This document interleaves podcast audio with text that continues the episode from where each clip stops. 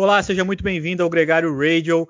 Hoje a quinta etapa do Tour de France, uma etapa que foi tão morna que não teve nem fuga do dia. O pelotão andou no ritmo dos mais lentos, o ritmo mais calmo.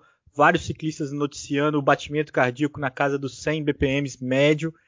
Mas o final pegou muito fogo. Uma linda vitória do Van Aert e o novo camisa amarela, o Adam Yates, fruto de uma punição ao Alaphilippe mais uma coisa muito inusitada nesse Tour de France, né, Nico? Muito bem-vindo.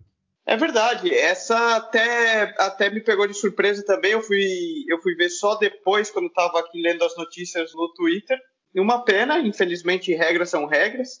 Ele foi punido porque ele pegou uma garrafinha, uma alimentação, já dentro dos últimos 20 quilômetros da prova. E isso é proibido, segundo a regra da, da UCI. Eu acho que nunca é legal você ver o líder da prova trocar por um incidente como esse, mas as regras são claras e estão aí para todo mundo, devem ser respeitadas. Concordo com você que é frustrante, mas foi uma bobeada, igual quando um jogador de vôlei ou de basquete pisa na linha, né? Talvez aquilo não mudasse em nada no, no andar do, do jogo, mas é a regra, pisou, tá fora. 16 segundos agora ele tá da camisa amarela vai ter que remar muito para poder voltar à liderança da competição. Quem está muito forte é o Wout van Aert, né, Nicolas? Segunda vitória consecutiva da Jumbo Visma, hoje uma vitória muito imponente no sprint, superando o Chesbow da Sunweb, outro cara que ia surpreender se não fosse esse monstro belga. Foi realmente impressionante, outro que realmente eu não apontava na, na minha lista, até porque quem assistiu a etapa de ontem também a gente viu ele trabalhando até quase os últimos quilômetros como uma verdadeira moto na frente do pelotão.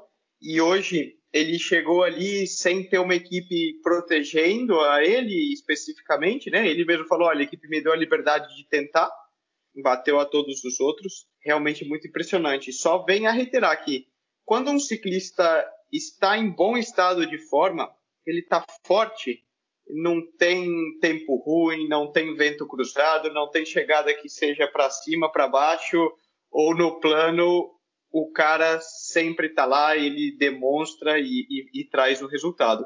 Um ótimo momento dele e da Jumbo Visma que consegue dividir aí os louros e consegue seguir firme na disputa da classificação geral. Ele que tem sido muito devoto ao time, hoje pôde colher um resultado de uma forma muito bonita.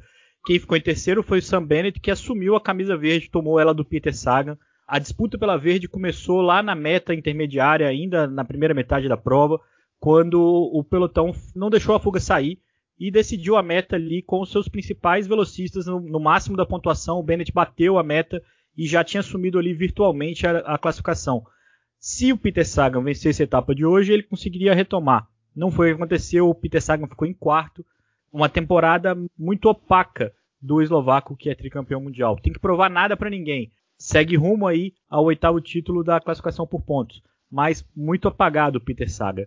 Amanhã, Nicolas, uma etapa em subida novamente, o final até mais duro do que a etapa 4, que a gente ficou cheio de expectativa.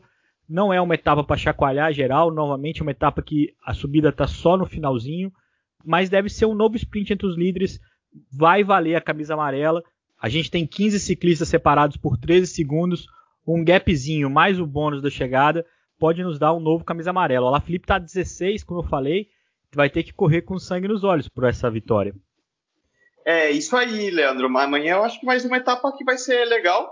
É, na mesma linha da de ontem, a gente não, não vai ver ainda ninguém sentenciando o Tour de France, porém a gente começa já pouco a pouco aí filtrando os perdedores deve ser uma etapa bem típica dessas de montanha, com um começo plano e o final com uma série de subidas categorizadas aí, é, uma delas mais longas, já quase 12 quilômetros, com 7% de inclinação média, lembra muito uma serra de Campos do Jordão, para o pessoal que, é, que é, conhece, e depois eles voltam os últimos 8 quilômetros, eles descem essa serra e os últimos 8 quilômetros também estão subindo.